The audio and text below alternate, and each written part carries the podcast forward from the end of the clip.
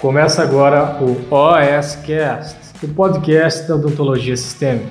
Aqui você vai aprender tudo sobre tratamento odontológico de pacientes com comprometimento sistêmico. Com vocês, Pamela Pérez.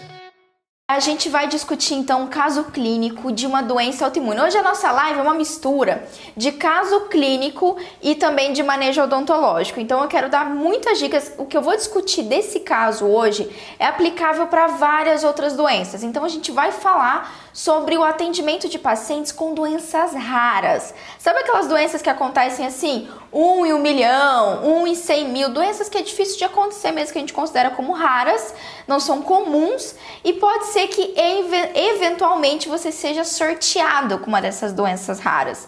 Eu nunca atendi essa patologia que eu vou falar aqui para vocês ok? Nunca, tá? Chama doença de Wegener. Nunca recebi um paciente assim. Isso que é o legal. Vocês vão estar hoje comigo, juntos a gente vai avaliar e discutir esse caso. Então, como eu falei para vocês, nunca atendi, é a primeira vez que eu vejo esse caso e por isso que é tão, tão legal. Então, vamos lá. Vamos, deixa eu mostrar para vocês o caso.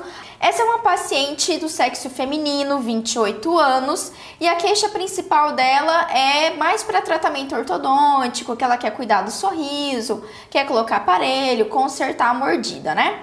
Patologia de base dessa paciente, então, doença de Wegener, comorbidades. Vamos lá entender um pouquinho o histórico de saúde dessa paciente. Ela teve, Docs, 3 AVS ao longo de 5 anos. Atenção, ela tem 28 anos, ela já teve 3 AVS ao longo dos últimos 5 anos. Teve um caso de trombose vascular Inicialmente, ela tinha sido diagnosticada com doença pulmão-rim, uma doença inflamatória também autoimune que afeta esses dois órgãos. Mas aí, ao longo desses cinco, anos, foi investigado várias outras patologias até que a gente chegou na doença de Wegener.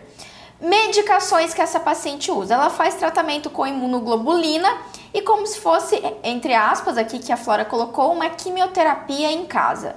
Também faz uso de corticoide 5 miligramas por dia, mas já tomou 170 miligramas, ou seja, no início da doença ela fazia uma terapia com tudo isso de corticoide. É muita coisa, isso é uma dose cavalar de corticoide e agora ela reduziu, certo? Internações e cirurgias. Ela falou que não lembra a paciente, né? Quantas vezes ela já foi internada, mas foram muitas vezes, sendo que cinco delas, segundo a paciente, a paciente foi dada como morta. Tenso, né? Tenso mesmo caso. Alergias. A Flora diz que não sabe é, exatamente se é uma alergia, mas a paciente relatou que não pode tomar Plasil. Não sabe se é por alergia, não sabe por algum outro motivo. Medo de dentista, bem tranquilo e compreendia tudo que estava, estava sendo falado. Bom, geralmente para essa avaliação do medo de dentista, gente, eu utilizo é, duas escalas, né? Ou avaliação, o questionário de ansiedade ou avaliação visual do medo. Aqui a Flora não, não utilizou nenhuma das ferramentas, mas disse que a paciente é bem tranquila. Pressão arterial, glicemia, saturação de oxigênio e batimento cardíaco. A Flora não aferiu essas, é, esses parâmetros aqui. Tipo de procedimento: exodontia simples de quatro dentes, mais os quatro terceiros molares, certo? Inclusos para melhorar paciente quer colocar aparelho fixo. Tem dois dentes aqui que poderia ser feito canal, mas por precauções médicas foi recomendado a exo. Então a médica falou: não fazendo, faz exo. Vamos lá olhar o raio-x dela, acho que vocês estão vendo aí o raio-x, né? Olha só que interessante. Então, a gente vê uma boa condição óssea dessa paciente, vê, né, um terceiro molar, dois terceiro molar, quatro terceiro molar e cinco terceiro molar, né?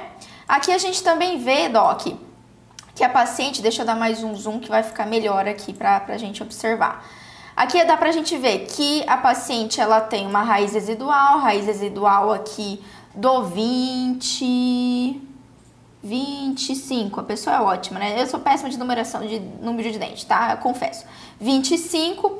Aí aqui ela também tem uma belíssima cárie aqui no 37, tem uma raiz residual do 35 e todos esses terceiros molares aqui. Imagino que a indicação de exo talvez seja esse dente, esse dente e esse dente. Não sei qual é a outra indicação. Também a gente vê que ela tem a genesia de um dente, eu não sei se ela extraiu é, de, antes do tempo, mas ela só tem três incisivos inferiores, né? Cadê o lateral? Sumiu o lateral, mas tudo bem, temos aqui tudo bom. e aparentemente tudo tranquilo. Também tem o raio-x de perfil da paciente, deixa eu diminuir aqui, que a Flora mandou, bem legal. Uh, dá pra ver pelo tecido é, mole dela aqui, né? Que ela tem uma papadinha aqui, então, bem característico do paciente, ó, já fica a primeira dica, bem característico do paciente que usa corticoide, esse edema em subglote, de região de pescoço, tá, Doc? Mas aparentemente nenhuma alteração, uh, nenhuma alteração na região óssea da paciente. Fechou? Então, esse a gente tem aqui o panorama do nosso caso clínico, tá? Vamos lá, aos poucos agora, discutir este caso. Muito bem. O que eu quero compartilhar com vocês antes de mais nada, eu acho que é o começo pra gente que eu já posso dar de dica para você, doc, quando você receber um paciente assim com uma doença rara, é o seguinte, eu quero compartilhar, não vou compartilhar a tela, mas a, a Flora mandou para mim, tá? E eu quero compartilhar com vocês aqui o que é o relato dessa paciente, tá? Então, a Flora pediu para nossa live que a paciente explicasse um pouquinho melhor sobre a patologia dela, o histórico de saúde, tá? E aí a paciente mandou uma mensagem para Flora dizendo isso daqui. Vamos lá que eu vou para vocês entenderem melhor qual foi o processo diagnóstico dessa doença e isso é muito importante para a gente quebrar alguns mitos. Vamos lá. A paciente disse assim, que com 21 anos ela teve trombose que, que evoluiu para uma embolia pulmonar. Aí ela teve um sangramento que não, não cessava, com começou a perder muito sangue pelas vias aéreas. Então começou a perder muito sangue pelo nariz, região de nariz, né? Sangramento nasal. Uh, na época, um, um clínico atendeu a ela, ela é técnica de enfermagem, encaminhou para o reumatologista, do reumatologista foi para São Paulo para tentar diagnosticar. Então, assim, com 21 anos ela teve essa trombose, nenhuma doença, nenhuma patologia até então, teve uma trombose, teve um sangramento nasal importante, perdeu muito, muito sangue, como ela é técnica de enfermagem, conhecia médicos e tal, esse médico já encaminhou ela para uma reumatologista para é, elas ter essa investigação em São Paulo. E aí houve, desconfiou um pouco de lupus, e aí ela ficou um mês internada em investigação, Doc. Inicialmente ela foi diagnosticada com, com poliange, poliangeite microscópica. O que, que é isso? Quando a gente tem inflamações nos microvasos, ok? Rece ela recebeu alta nessa época, duas semanas depois começou a sentir falta de ar, foi parar numa UPA, da UPA ela foi entubada e ficou 19 dias numa UTI. Então você vê que ela piorou e muito rapidamente de um quadro de sangramento nasal ali, tentando investigar talvez lupo, um diagnóstico inicial ali ainda meio incerto, ela teve essa insuficiência respiratória, teve que ser entubada 19 dias de UTI. E aí, quando na UTI ela fez hemodiálise, também teve três AVS, como ela citou, três acidentes vasculares encefálico, ok? E desde então ela está sendo assistida, ela foi afastada do trabalho, está sendo assistida no hospital, enfim, e acompanha essa imunidade. A cada seis em seis meses ela recebe um medicamento, imunoglobulina, né? Imunoglobulina é um, um tratamento bem caro, então o governo às vezes demora para liberar e a cada seis meses ela recebe imunoglobulinas. E aí ela falou para Flora que a imunidade dela é igual a um bebê sem vacina e que além de ela ter vários coágulos na cabeça, ela é uma bomba relógio. Então, na hora que você ouve isso daqui, né? Vamos se imaginar que você chega, a paciente fala isso para você, doutora, eu passei 19 dias na UTI, eu sou uma bomba relógio, eu tive 3 AVE, porque eu tenho uma doença autoimune e tá, tá, tá. É, no primeiro momento, você entra em desespero. É lógico que você vai entrar em desespero, Doc. Ela tem uma doença rara que você. Que, que, que, doença de Wegner é essa? Nunca ouvi falar em doença de Wegner. A mulher passou na UTI, a mulher tem um bilhão de coisa, coitada. Inicialmente a gente assusta. Então, quando você pega um paciente com uma doença rara, Uh, você leva esse susto, tá? E aí, o que, que eu quero já começar a falar para você, não só pra Flora que tá me assistindo, mas para você que vai pegar esse paciente algum dia na vida. Um tipo de paciente assim. A primeira coisa que a gente tem que ter consciência, Doc, é que assim, vamos se colocar no lugar dessa paciente, tá?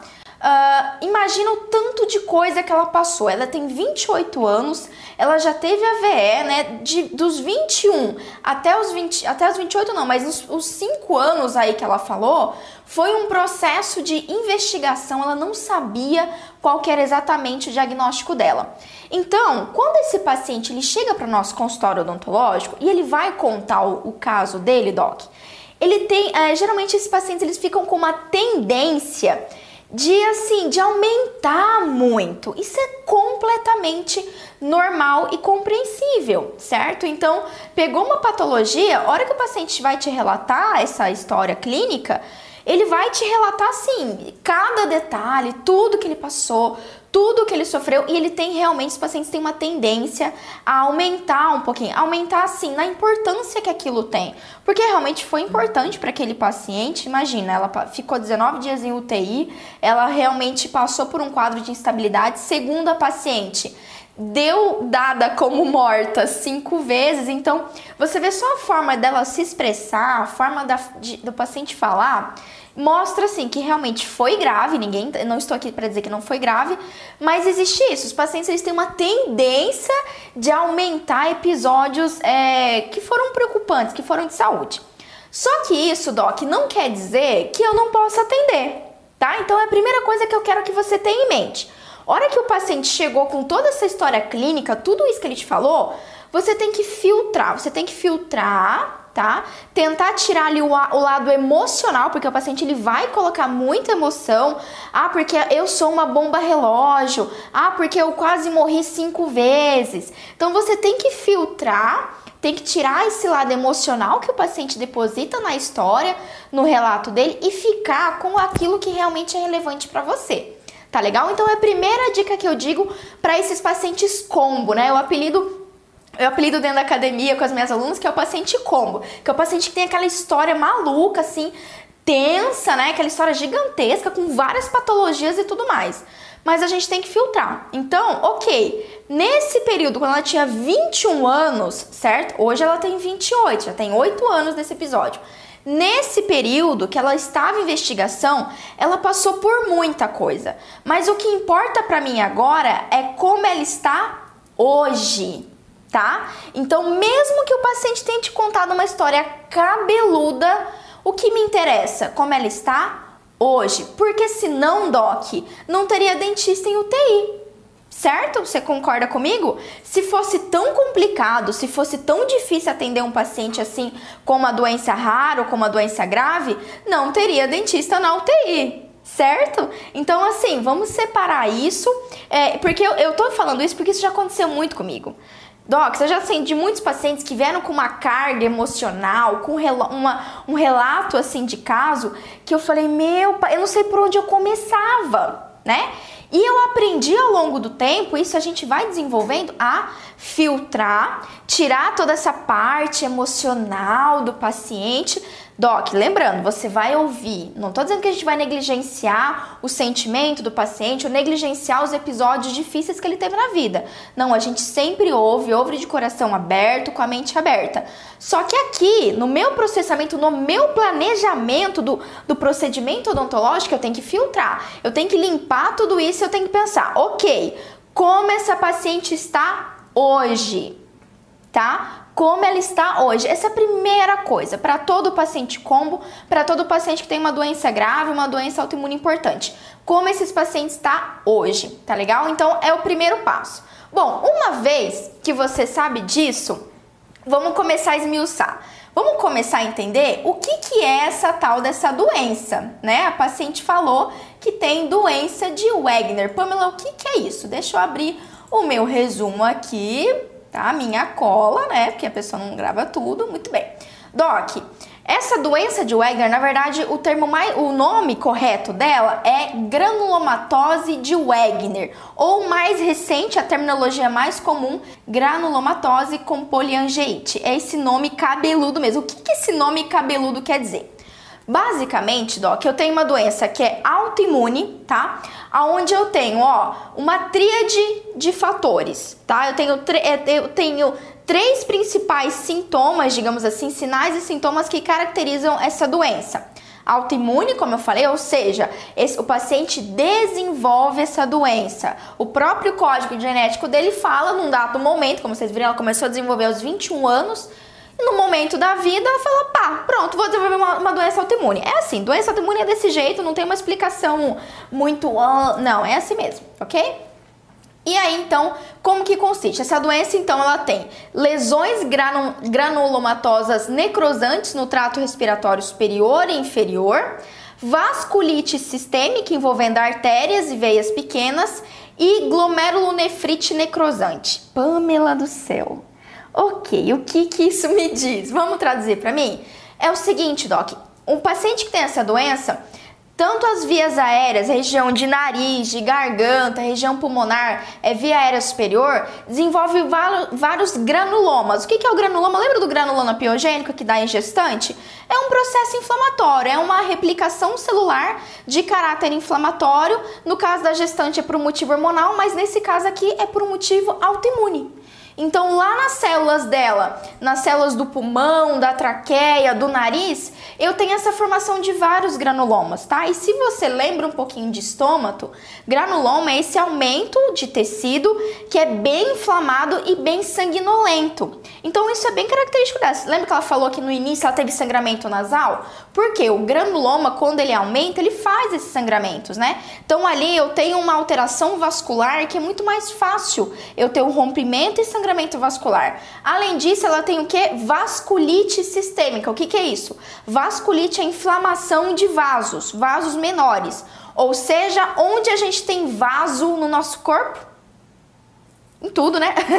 em tudo, certo, Doc? Então eu tenho vaso na cabeça, eu tenho artérias e vasos cerebrais, tenho vasos que irrigam os rins, que irrigam o pulmão, que irrigam os tecidos, irriga tudo. Então, se ela tem uma inflamação vascular, o que, que acontece? Vasculite a parede vascular, ela vive em constante inflamação. E se ela sofrer algum tipo de estresse ou um dano mínimo, ela pode se romper.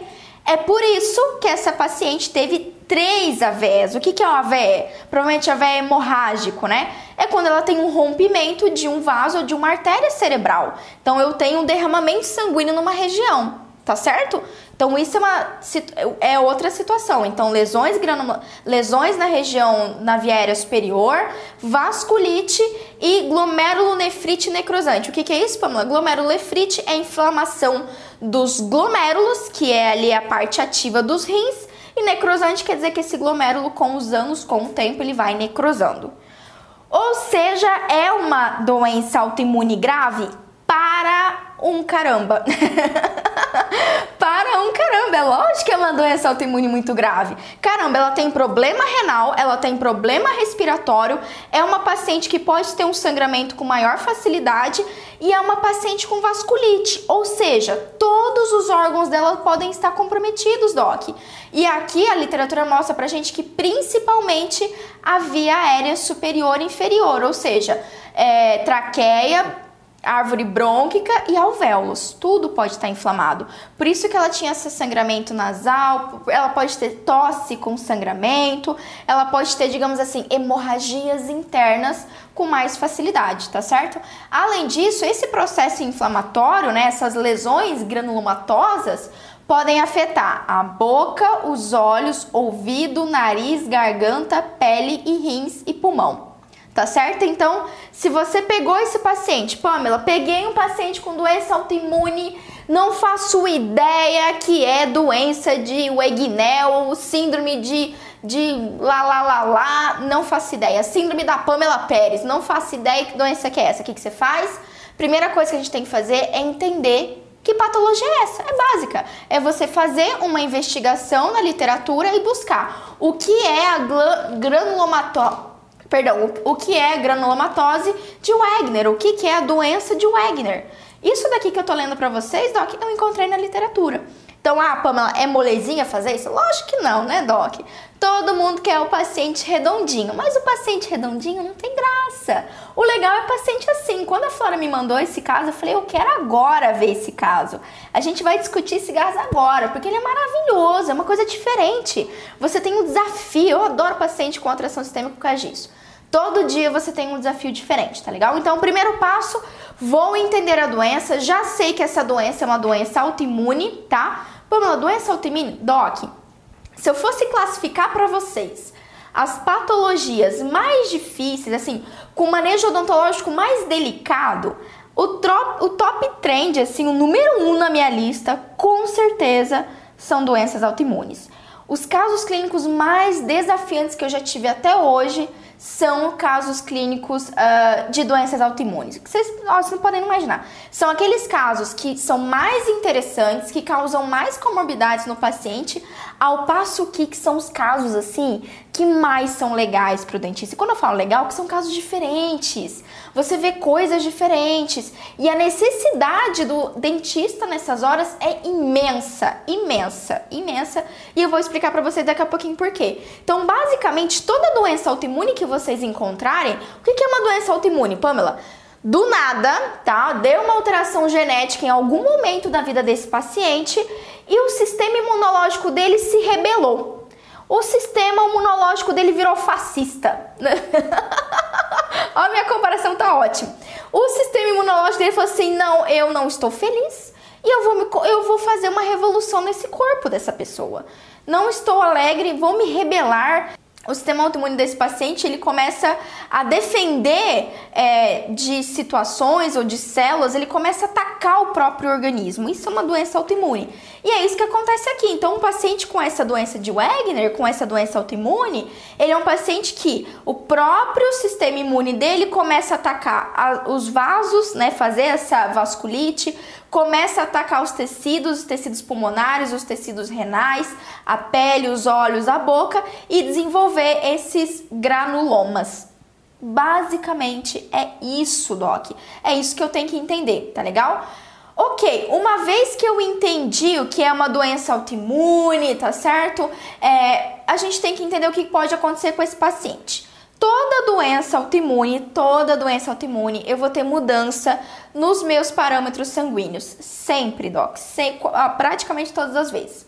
Então vamos lá. Primeira situação aqui, esse paciente pode ter mal-estar, pode ter dor, pode ter febre, pode ter perda de peso. E tudo isso sem um motivo bacteriano, viral ou fúngico. Tá? Então, o paciente tem febre, o paciente perde peso, o paciente tem mal-estar. Peraí, mas não tem uma infecção bacteriana, não tem uma infecção fúngica, não tem uma infecção, sei lá, viral. O que, que pode ser? Possivelmente uma doença autoimune. É muito parecido. É como se o organismo tentasse combater uma infecção que não existe.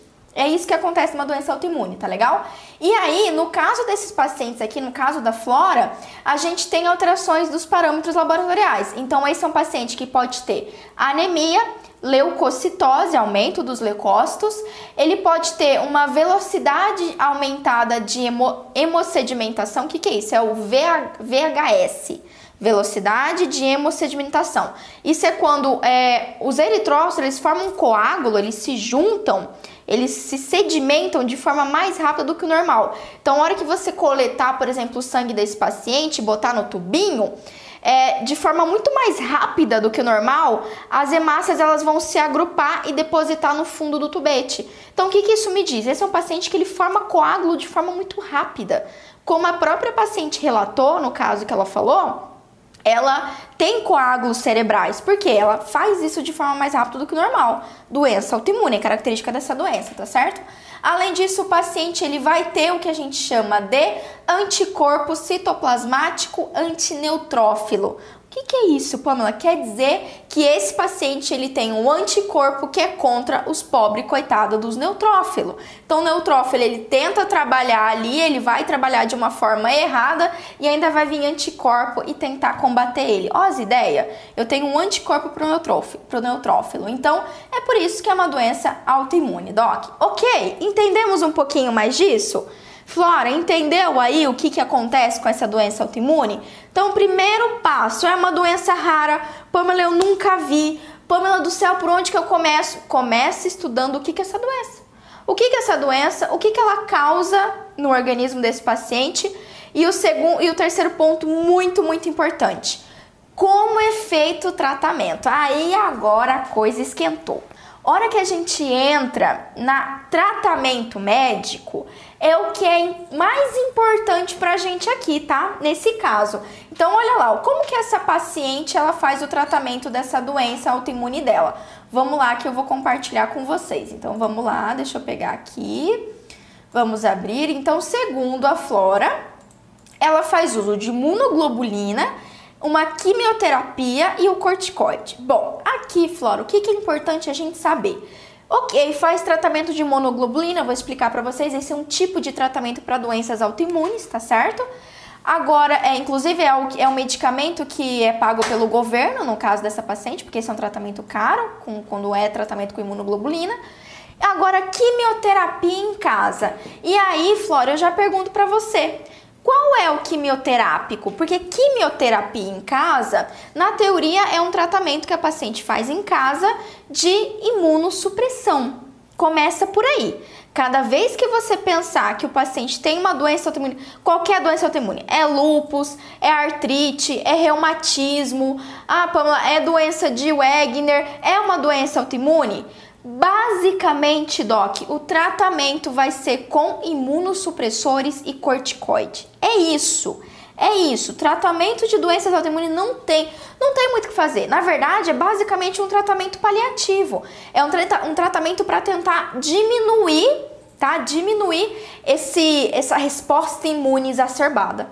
É isso. Eu vou utilizar medicamentos que vão suprimir a resposta imune do paciente certo? Então, quase praticamente todas as doenças autoimunes vão utilizar de um imunossupressor ou de um corticoide. Então, essa já é a dica para vocês para qualquer doença autoimune que vocês vão ver. E aqui a gente precisa saber qual é esse quimioterápico, né? Na verdade, o quimioterápico que a paciente quer dizer, o medicamento imunossupressor. E geralmente, Flora, qual é o medicamento imunossupressor aqui, tá? Deixa eu mostrar aqui para vocês no meu resuminho. Esses pacientes, pacientes com doença autoimune, o tratamento basicamente vai ser com prednisona, tá? Prednisona e ciclofosfamida. Ciclofosfamida é um imunossupressor. Então, prednisona é um corticoide, ciclofosfa... ciclofosfamida é um imunossupressor. Também pode se utilizar outro tipo de corticoide? Pode, às vezes pode utilizar uma dexametasona, uma betametasona. Geralmente é a prednisona, tá? Um tratamentos mais longos e aí o imunossupressor. Mas também, tá, Florença, que você tem que investigar dela, pode ser outro imunossupressor. Pode ser ciclosporina, pode ser tacrolimus, pode ser o mofetil micofenolato. Então tem vários imunossupressores utilizados para doenças autoimunes. Fica aí, guarda, guarda, já guarda essa dica. Isso é uma dica muito importante, tá? Dependendo do medicamento que o paciente utilizar, é o que vai me dizer a quantas anda o tratamento médico dele, doc. Porque aqui, ok, tem uma doença autoimune, ok, foi uma doença muito grave que debilitou a paciente, que ela teve um monte de complicação, ok, já sei disso. Agora, qual é o tratamento que ela faz hoje? Como está a patologia dela hoje? Pelo que me relatou, a paciente ela faz a imunoglobulina, que isso é uma terapia alternativa, também poderia ser, por exemplo, plasmaferese, que é outro tipo de alternativa, mas só que imunoglo é, fazer imunoglobulina é basicamente pegar ali a imunoglobulina, que são células de imunidade, e colocar no paciente. Então, geralmente, você pega essa imunoglobulina de um doador, separa ali as células e é, injeta isso no paciente de tempos em tempos. Basicamente, é isso para ajudar na modulação do sistema imune dele, tá? É uma alternativa de tratamento bem bacana. E aí, essa paciente ela também está fazendo um imunossupressor, tá? Quantas vezes por dia ela está fazendo esse imunossupressor? Aqui não, não tem não tem um relato, ou se a Flora me falou, eu não lembro, tá, Flora? Manda aqui pra gente qualquer coisa. Então, qual é o quimioterápico e quantas vezes ela faz? Ela faz uma vez por semana, ela faz todo dia, ela faz uma vez por mês. O que isso me diz? Quanto mais frequente ela fazer o, o, quimioterá o quimioterápico, né, o imunossupressor, mais imunossuprimida ela estará. E a mesma coisa se aplica para o corticoide. Então, ó, ela iniciou uma terapia com 170 miligramas de corticoide, mas hoje ela faz 5 miligramas, prova provavelmente de prednisona. Ok, Doc? Então, o que, que isso me diz dessa paciente? Quando ela estava no início do tratamento dela, estava muito mais grave. Se, se, a gente pegar na literatura, eu vou compartilhar com vocês isso agora, tá? Vou pegar meu resumo aqui, ó. Se a gente pegar na literatura o tratamento de pacientes com doença de Wegener, o que, que a literatura mostra pra gente? Olha lá. Que legal pra gente entender. Ele fala que o padrão ouro de tratamento para essa doença é prednisona mais ciclosfosfamida. Uh, e essa é a primeira terapia, é a terapia inicial na primeira semana. E ele de, deixa claro que o, o protocolo de tratamento começa com a prednisona, tá? Ó, uma grama por quilo por dia. Uma grama por quilo por dia. Ou seja, se a pessoa tem 70 quilos, ela vai tomar 70 gramas de prednisona. Doc, isso é uma porrada de corticoide, né? e também ciclosfosfamida de 2 a 3 miligramas por quilo por dia. Uma vez alcançada a remissão, a prednisona é diminuída gradualmente ao longo de 3 meses a 60 miligramas em dia alternado e em seguida diminuída até a interrupção. O ciclo é continuado pelo menos um ano após a remissão completa. Ou seja, se hoje essa paciente faz 5 miligramas por dia, quer dizer que ela já está em que fase do tratamento? Na fase de remissão, na fase que a doença já está mais controlada. Sacou, Flora? Então, assim, Doc, não desesperem. Peguem a informação, tudo que o paciente falar, você vai filtrar, você vai pegar tudo aquilo, aí você vai lá na literatura e vai pesquisar como é feito esse tratamento dessa patologia. Ah, é com corticoide imunossupressor? Como que é esse regime? No, então começa com bastante corticoide imunossupressor, depois tira o imunossupressor e vai diminuindo ali o corticoide até, dependendo, tirar completamente o corticoide. Sacou? Então essa paciente, ela tá fazendo uso do imunossupressor e a gente tem que ver com que frequência, quanto menor a frequência, boa notícia pra gente. E também a gente tem que ver é, que ela tá utilizando corticoide numa dose baixa, doc, uma dose de manutenção, tá? Outra coisa que você precisa saber é que nesses oito anos, ela tem 28 agora e começou com 21 a doença, nesses oito anos, no último ano, ela teve recaída da doença? Ela teve crise, ela passou por internação, porque assim, ela pode ter vivido tudo isso que ela viveu, ter passado mal, ter quase morrido, ter ficado na UTI, mas como ela está hoje? Certo? Como ele está o tratamento dela e como ele está hoje. Tudo bem, Doc? Então, isso a gente tem que investigar um pouquinho melhor. Deixa eu ver se a Flora mandou Uh, a Flora notou que não me relatou quantas vezes, ela chegou a pesar 120 quilos por causa dos corticoides. Isso é importante, tá? O corticoide, Doc, ele faz retenção hídrica. Então não é que o paciente ele fica gordo, né? Mas ele fica mais inchado, literalmente, ele tem muita retenção hídrica. Uh, a Renata falou aqui. 170 de corticoide, coitada, eu quero morrer quando, chego, quando chega a precisar de 40. Já cheguei a 80, é ruim em todos os sentidos.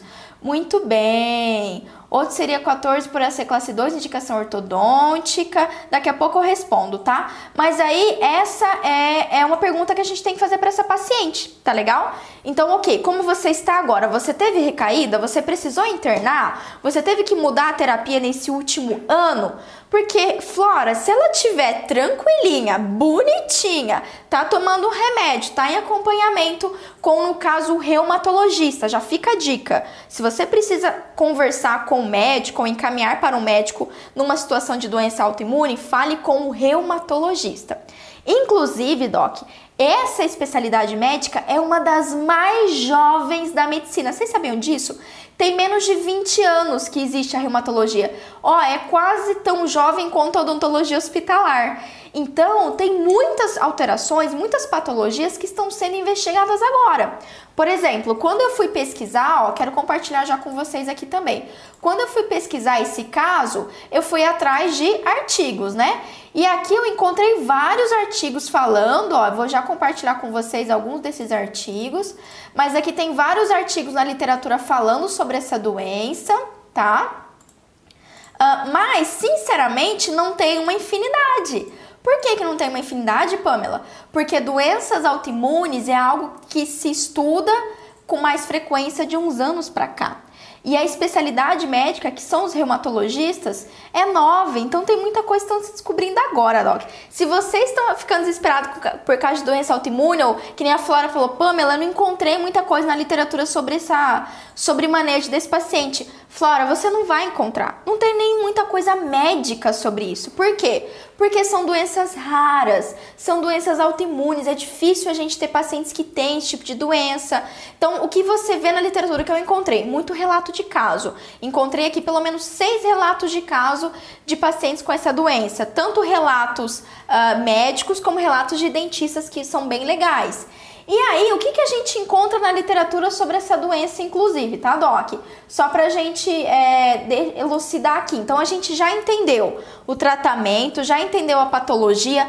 Vamos entender agora, de forma oral, o que, que acontece com a boca do paciente com doença de Wegener, tá? Inclusive, eu peguei meu maravilhoso Neville. No Neville tem, tá? Você pode procurar lá. É, granulomatose de Wegener, vai aparecer no Neville essa patologia. E os artigos que eu encontrei, Doc, exatamente falam sobre os achados desse paciente. Vamos olhar legal para a gente ver então? Isso é muito importante já para a gente começar a planejar o tratamento desse paciente, né, Flora? Então vamos lá. Eles falam bastante, então, uh, de das lesões gengivais, Doc, ó. Lesões gengivais. Isso é muito. Não é comum, na verdade, mas pode acontecer com o paciente. Então, ó, eu tenho um artigo aqui só para vocês terem ideia, que tem uma foto, esse artigo. Olha só, esse é um paciente com uma lesão oral característico da granulomatose de Wegener. Olha só que caso legal. E sabe que tipo de gengivite de lesão esse paciente tem? A famosa a famosa, o que inclusive no artigo eles dão outro nome, que é ótimo, tá? No artigo eles chamam aqui, ó, de lesão gengivite hiperplásica com aparência de morango, ou como a gente fala, como a gente conhece na odontologia, né? De Peraí, deixa eu voltar aqui. De gengivite moriforme, tá? Gengivite moriforme, porque tem forma de morango, de amora, né? Então esse é um caso clínico bem legal, ó. Inclusive o paciente tem lesões faciais.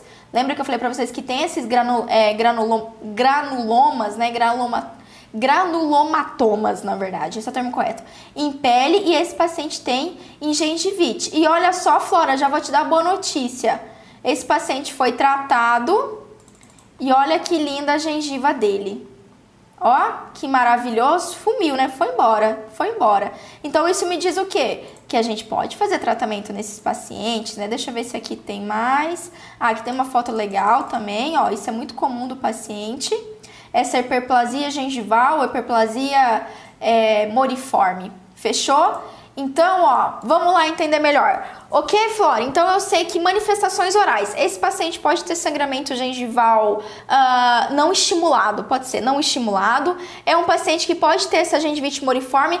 E o que, que esses artigos falam pra gente? Flora, isso que você vai olhar na boca da sua paciente. Quando o paciente tem gengivite moriforme, hiperplasia moriforme, assim, espontâneo, espontâneo, sangramento espontâneo. Obrigada, Rosiane. Eu acho que é a Rosiane que me, me deu a dica na semana passada, inclusive. Quando a gente tem um sangramento espontâneo, né? Uh, é, perdão, quando a gente tem uma lesão moriforme, gengivite moriforme, hiperplasia moriforme, geralmente é hiperplasia moriforme, doc. Além de eu ter essa hiperplasia, eu também posso ter o sangramento, mobilidade dental também pode ocorrer. E quando eu tenho isso, Flora, me diz o que desse paciente? Ele está descompensado. Quando o paciente apresenta lesões cutâneas, apresenta lesão gengival, tanto pode ser esse tipo de lesão moriforme, como também pode ser úlceras, tá? Parecidas com aftas. Úlceras. Nesse caso, eu sei que meu paciente está descompensado, então você examinou a boca dessa paciente. E se essa paciente não está com essa gengivite moriforme, essa hiperplasia moriforme, isso me diz o quê? Que ela está compensada, que o tratamento está dando resultado. Porque esse caso que eu mostrei para vocês aqui foi isso. Quando o paciente estava com, esse, com essa, essa úlcera, essa lesão oral, era um paciente com um quadro instável da doença. Uma vez que entrou com o imunossupressor, uma vez que entrou com o corticoide e também com a terapia antibiótica, teve remissão dos sintomas, teve tratamento tá? Então, Flora, quando a gente olha aqui essa situação que eu preciso fazer exodontia, vou voltar lá para vocês. Cadê? Quando eu preciso fazer exodontia nesse paciente, Pamela, tem como eu fazer? Tem como você fazer. Por quê? Não só ex, mas aqui tratamento, periodont, é, tratamento periodontal e endo, né? Endo. Flora, me manda aqui, porque assim, no relato que a Flora colocou, falou, o médico disse, não faz endo, extrai o dente. Então ele teve uma abordagem um pouco mais radical. Só que assim, vamos abrir um parênteses aqui, na, na real, vou jogar real para vocês. Doc, quem fez odontologia é o dentista, certo? Então, determinar se o melhor para o paciente é fazer uma endo ou fazer uma exo, a gente sim leva em consideração a opinião do médico, obviamente que, la que leva, mas a decisão final é nossa. E sinceramente, numa situação que eu vejo essa paciente com praticamente todos os elementos dentais que aqui eu sei que eu consigo fazer uma endo, eu sei que aqui talvez não, aqui talvez não, aqui talvez tem que ser uma exo mesmo, mas onde eu sei que dá para fazer uma endo, ainda mais esse dente que aparentemente está bonitinho aqui, né, um paciente jovem, 28 anos, então a cavidade pulpar ampla, canal radicular amplo, né, uh, eu sei que eu consigo fazer uma endo com sucesso, por que não? Aí eu pergunto, por que não? Qual é o objetivo quando eu tenho um paciente com doença autoimune, assim como qualquer outro paciente? O meu objetivo aqui é controlar a infecção. Então, Doc, se eu tenho um paciente com uma doença autoimune que faz uso de corticoide e faz uso de, uh, e faz uso de imunossupressor, eu sei que a imunidade desse paciente naturalmente é esperado é esperado estará baixa, como a própria paciente relatou que a imunidade dela é de um bebê sem vacina. Sim, é. Por quê? Porque ela faz uso de imunossupressores e corticoides. E é nesse momento, mais do que nunca, que eu tenho que controlar foco de infecção. Então, se você tem dúvida se você vai intervir num paciente que está com a imunidade baixa, a minha resposta para você é: não tenha dúvida, faça a intervenção. Inclusive, vale a pena, eu nesse caso tentaria sim uma endo antes de pensar numa exo. Tentar um procedimento na teoria menos mutilador, certo? Vamos fazer uma endo. Por que não fazer a endo? Se eu posso controlar essa infecção e ainda preservar a, a função mastigatória desse paciente, o elemento dental? Sim. Para eu fazer direto uma exo, essa médica tem que me dar uma justificativa assim muito forte, muito, muito forte, tá, docs? Por que, que ela tem que dar uma justificativa forte? Porque a literatura mostra pra gente o seguinte, Doc. E aí nós vamos lá já falando isso daqui para vocês, tá? Olha lá o que a literatura fala pra gente do tratamento odontológico desses pacientes. Então vamos lá, compartilhando com vocês o meu resuminho, tá? Durante esse tratamento com corticoide imunossupressor, o dentista deve alertar o médico, né? É, numa situação de infecção oral, então combater a infecção oral é prioridade, certo? E o paciente tem que manter uma higiene oral impecável. Isso é óbvio, né? Óbvio. Bom, durante a fase de indução da quimioterapia, os cuidados dentários eletivos devem ser evitados. Atenção! Indução da quimioterapia. O que, que isso quer dizer para mim? O que, que isso quer dizer para mim? No início, quando a paciente iniciou o tratamento mais complexo, a porrada de corticoide, imunossupressor, nesse momento procedimentos eletivos estão contraindicados. Quer dizer que se a paciente tiver dor e infecção, eu vou deixar de tratar? Em hipótese alguma. Dor e infecção sempre vai ser prioridade. Não tem, não tem. Tanto prioridade médica como prioridade odontológica. Se a paciente tivesse, por exemplo, infecção urinária, o médico ia deixar de tratar a infecção é, urinária porque ela tá tomando corticóide, imunossupressor? Não. Pelo contrário, tem que combater isso assim, cortar o mal pela raiz de vez, tá certo, Doc? Além disso, além disso aí para vocês, o que, que a literatura fala também pra gente, né? Ele fala lavagens orais é o uso de enxaguante oral durante esse período, porque o paciente está com a imunidade baixa. Então, ó, uma bela e maravilhosa clorexidina 0,12% para fazer um controle bacteriano. Por quê? Um paciente com imunidade baixa, doc, exatamente por essa imunidade estar baixa, ele pode ter uma exacerbação das infecções odontológicas, mais facilmente ele pode ter gengivite, mais facilmente ele pode ter, por exemplo, uh, uma infecção fúngica, uma infecção bacteriana, pode, como a gente viu, ter uma hiperplasia moriforme, que também está relacionada com a ausência de controle bacteriano.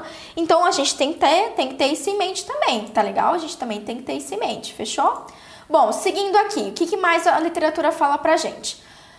Importante, a consulta com o médico. E aí agora presta atenção no que eu vou falar para vocês, tá? Então eu já sei aqui, eu já sei a doença, eu já sei que o regime de tratamento dessa paciente já não está numa fase intensiva, já está migrando para uma fase de estabilidade, de manutenção, tá legal? E aqui também eu já sei uh, os tratamentos e eu já sei que eu tenho que fazer o foco, controle de foco de infecção. Vamos para o manejo? O que, que eu preciso fazer? Eu tenho exo para fazer, eu tenho endo para fazer. O que, que eu preciso fazer para tratar esse paciente? Primeira coisa, primeira coisa, tá, Flora? Eu nunca vou começar de cara fazendo extração de terceiro molar. Então, ó, é o seguinte, Pamela, dá para fazer exodontia? Lógico que dá. Só que aí o que, que a gente tem prioridade aqui? Vamos começar tratando infecção e vamos começar dos procedimentos menos invasivos para os mais invasivos. Sempre. Por quê? Para eu ver como vai ficar meu paciente. Faço uma exo. Ah, Pamela, não vai ter jeito desse dente, não tem como eu fazer canal, vou ter que fazer exo faço uma exo, uma exo, avalio cicatrização, avalio como vai ficar o pós-operatório desse paciente, avalio como que vai estar o reparo tecidual. Poxa, Pamela, ficou bonitinho, o paciente fez o bochecho com clorexidina, o paciente fez a higiene oral, voltou com uma cicatrização legal. O que, que isso me fala? Cara, que ótimo! excepcional. Então, agora que eu sei que o paciente está bem, que ele teve uma boa cicatrização e recuperação, aí eu posso avançar. Aí eu vou, posso planejar a exodontia desses terceiros molares. Aí eu posso pensar num procedimento um pouco mais invasivo. A gente vai graduando, vai sentindo o paciente. Tá? Então você não precisa desesperar e, ah, meu Deus do céu, eu tenho que fazer terceiro molar. Calma, calma, calma, calma, calma. A gente tem antes coisas para resolver. Às vezes eu preciso fazer um tratamento gengival primeiro, fazer full mouth disinfection, ou seja, tratar a gengiva, desinflamar a gengiva, tirar aquela saburra da língua do paciente, o paciente melhorar a higiene oral, melhorar os hábitos dele. Esse é o primeiro passo sempre. Isso já vai ajudar muito. Controle bacteriano oral já ajuda. Melhorou isso? Ótimo, vamos começar com a endo. Então, o paciente não tá com dor da endo, vamos começar com a endo, tá? E aí a literatura mostra pra gente paciente com imunidade baixa, paciente com uso de corticoide, paciente que faz uso de imunossupressor, o meu tratamento odontológico é sobre terapia antibiótica. Terapia, terapia. Vai passar 10 dias de medicamento e vai tratar o paciente nesse período, ok? Terapia antibiótica. Então eu tenho que tratar, manter sob terapia, porque o paciente tem imunidade baixa, que basicamente é isso, doc. É para prevenir, é profilático, é para prevenir, prevenir uma intercorrência, tá? Bom, só que, só que agora, tá? Agora a gente vai ter que ter uma conversa séria. Eu preste atenção aqui. Vou tratar esse paciente. Já fiz o meu plano de tratamento. Então aqui, eu sei que eu tenho que controlar foco de infecção, eu já sei o que eu vou fazer. Muito bem. Doc, é um paciente autoimune? É um paciente com doença rara? Você vai ligar para o médico desse paciente. Isso é indiscutível. Você vai falar, ó, seu paciente, qual que é o número do seu reumatologista? Ah, é a doutor, o doutora, doutora Maria. Então você vai lá, deixa eu arrumar um seu, aqui, mouse. Vai lá, clica Doutora Maria, procura o telefone dela no Google, vê qual é o telefone dela do consultório, liga lá. Oi, tudo bem? Aqui é a doutora Pamela, estou com o paciente fulano de tal, seu João da Silva, paciente da doutora Maria. Eu preciso fazer procedimentos eu gostaria de discutir o caso com a doutora. Ah, a doutora não está? Então, ó, anote meu celular, assim que a doutora estiver disponível, ela pode me mandar um WhatsApp. É isso. Ah, a doutora me atendeu? Ótimo. Doutora, é o seguinte: estou com um paciente fulano de tal, eu sei que ele está sob o cuidado da senhora, eu sei que ele tem essa e essa doença, ele me falou que ele está tomando esse e esse medicamento, ou ele não me falou qual é o medicamento, doutor, eu preciso saber qual que é. E é o seguinte: eu tenho que fazer endo nesse, eu tenho que fazer canal nesse paciente, eu tenho que fazer exo, eu tenho que fazer controle de foco de infecção, porque o paciente está cheio de foco de infecção na boca. É ótimo que eu estou conversando com o mouse, né? O paciente paciente, doutor, está cheio de foco de infecção na boca, eu preciso tratar, eu preciso resolver. Mas eu preciso saber da senhora como está o tratamento dessa paciente uh, e se tem alguma consideração que a senhora gostaria de me falar. Eu gostaria de mais informações. Uh, eu preciso dessa troca para fazer o tratamento com segurança e sucesso. É isso. Então, pacientes, doença rara, doença autoimune, doc, a gente vai ter que trocar. Você não vai ligar para a doutora Maria e falar assim, doutora Maria, que anestésico que eu utilizo? Ai, doutora Maria, tem que passar antibiótico. Não me faça passar essa vergonha. Você sabe o que você tem que fazer. O que você vai ligar para a doutora Maria é conversar com ela sobre o caso, é discutir como é que tá esse paciente, se ela acha que tem que adequar mais alguma coisa do seu planejamento. Vocês estão entendendo? Outra coisa que vocês pensarem toda vez que vocês tiverem um paciente autoimune que faz uso de corticoide.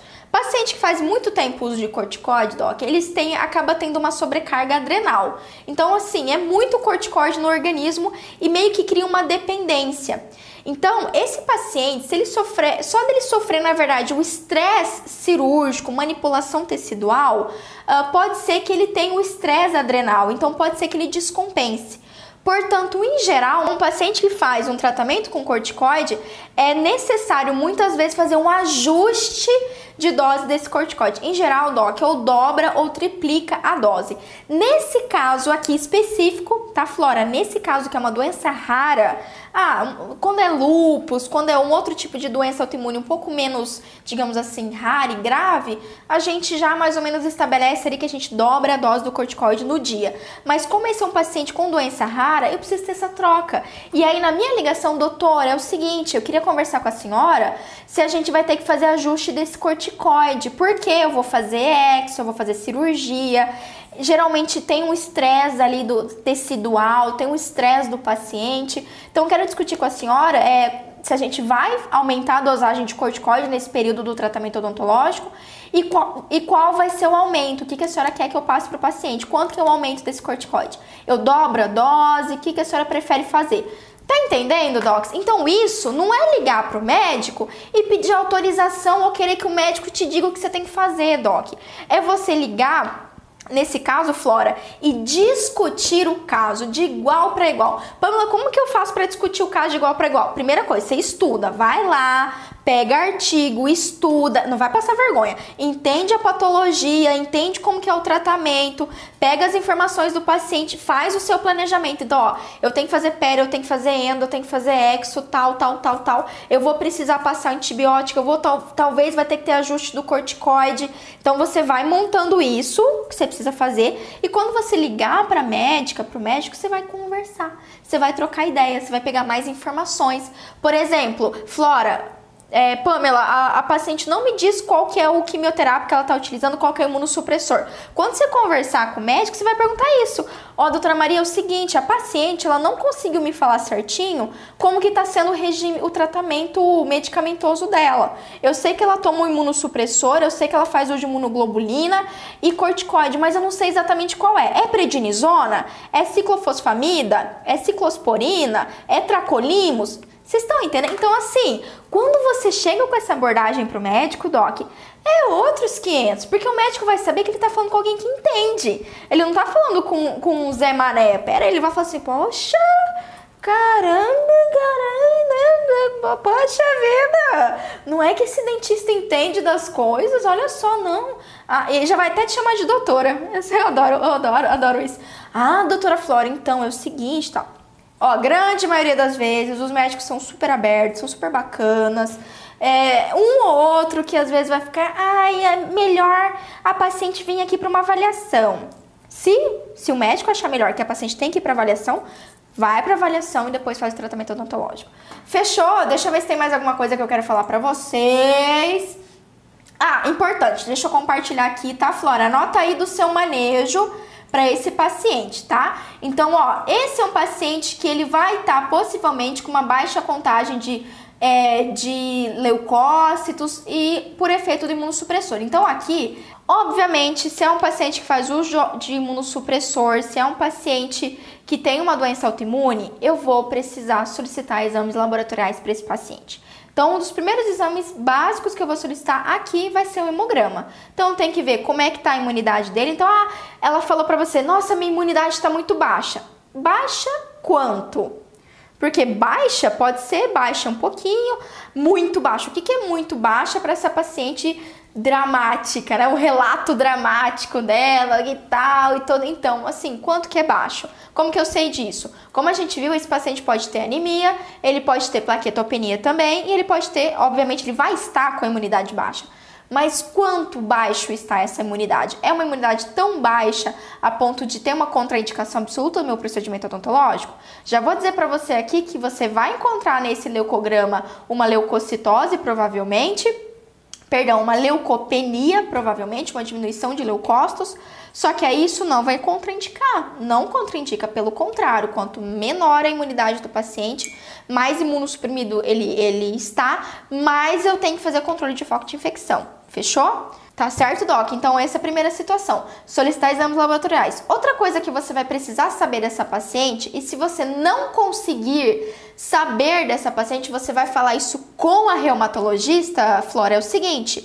Essa doença afeta pulmão, essa doença afeta rim, certo? Doutora, como que está a condição renal desse paciente? Me fala uma coisa, ela está tendo que fazer hemodiálise, está se mantendo bem? Eu acredito, pela fase do tratamento que ela está tendo aqui, que provavelmente ela está estável, estável, que ela está com uma condição renal bacana.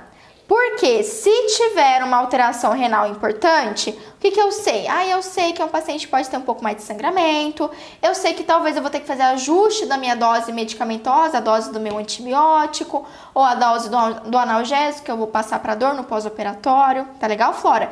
Então são coisas que, quando a gente entende a patologia, você começa a ó, queimar os neurônios e pensar: ah, faz alteração pulmonar, faz alteração vascular. Alteração pulmonar, então eu tenho que verificar se essa paciente não está com insuficiência respiratória. Como que eu sei que a minha paciente não está com insuficiência respiratória? Usa um oxímetro e confira a saturação de oxigênio dela. Foi inclusive, Flora, uma das coisas que eu coloquei ali. Pressão arterial, glicemia. Paciente que tem alteração renal pode ter, pode ter pressão alta também. Então, conferir pressão alta, conferir glicemia, também conferir saturação de oxigênio. Como que eu sei se ela tá ou não estável, né? Se ela tá fazendo uma troca adequada, uma troca gasosa adequada. Observo no oxímetro saturação de oxigênio, sacou? Então, ó, eu já tenho todas as informações para conversar com o médico com propriedade. Então, verifiquei isso. Ah, ela tem alteração, causa alteração pulmonar. Então, verifiquei essa alteração de oxigênio. Causa alteração vascular, vasculite, né? Então, eu sei que eu tenho que, eu sei que pode ter um sangramento maior no meu sangra, no meu no meu procedimento odontológico. Tenho que verificar se está instável ou não o quadro de saúde dela. E se eu sei que ela faz glomerulonefrite, eu tenho que ter certeza se ela não está com nenhum problema renal. Muita coisa! Nossa, overdose de informação hoje, né? Over... Gente, a minha cabeça, ela funciona de um jeito enlouquecido, tá? Mas eu espero que eu tenha é, passado para vocês. E aí, só para finalizar aqui o nosso manejo, tá legal? Olha lá para vocês verem. Então, a gente vai ter que ver suplementação de corticoide, possivelmente necessidade de antibiótico se essa paciente tiver com a imunidade realmente muito baixa, né? E ali, ó, se é uma paciente com problema renal, se ela tá em, tem já sequelas, né, e tem uma alteração renal, isso você conversa com o médico. Doc, tem formas de você saber, tá, Flora? Tem formas de você saber a função renal dela com exame laboratorial. Mas eu não vou entrar nesse mérito, eu sei que você tá começando agora, é um caso desafiador, então às vezes é melhor passar pela avaliação do médico. Dá pra gente avaliar sozinho o comprometimento renal dela? Dá, dá. Só que assim, outra live, outra live, tá? De verdade. Bom, medicamentos eliminados pelo rim, como aspirina, anti-inflamatório não esteroidal, ou seja, o ibuprofeno, a nimesulida, cancela, tá? E penicilina, amoxicilina deve ser usado com cautela ou devem ser evitados. Pamela, se não posso usar amoxicilina, qual que eu posso utilizar? Clindamicina, posso utilizar azitromicina, posso utilizar outro grupo medicamentoso. E isso daqui a gente pode discutir com o médico, tá? Então, ó, doutora, é o seguinte, geralmente eu prescrevo amoxicilina, tudo bem para você?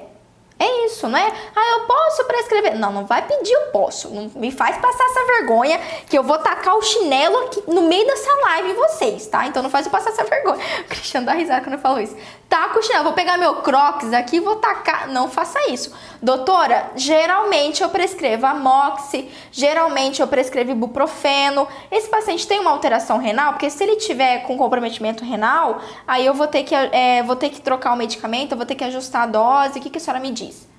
Fechou? Vamos olhar lá se eu tenho mais alguma coisa. É isso, Doc. Ó, para se aprofundar, quatro artigos. Esses artigos aqui, quem está na minha lista de transmissão vai receber na segunda-feira que vem.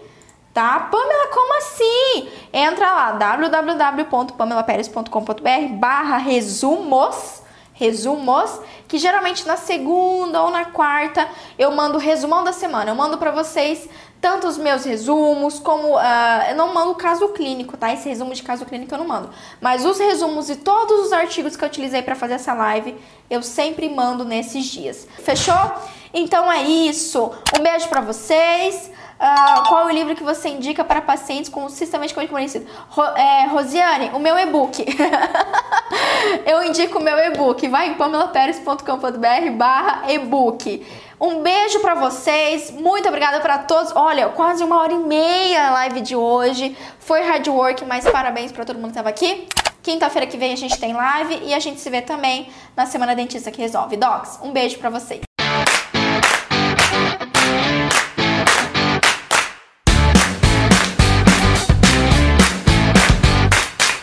Você ouviu o OSCast, o podcast da odontologia sistêmica. Se você gostou desse episódio, tem muito mais nas nossas redes sociais. Siga-nos no Instagram, arroba Pamela P. Pérez, e no nosso canal do YouTube, Pamela Pérez. A gente se vê na próxima. Um abraço, até mais.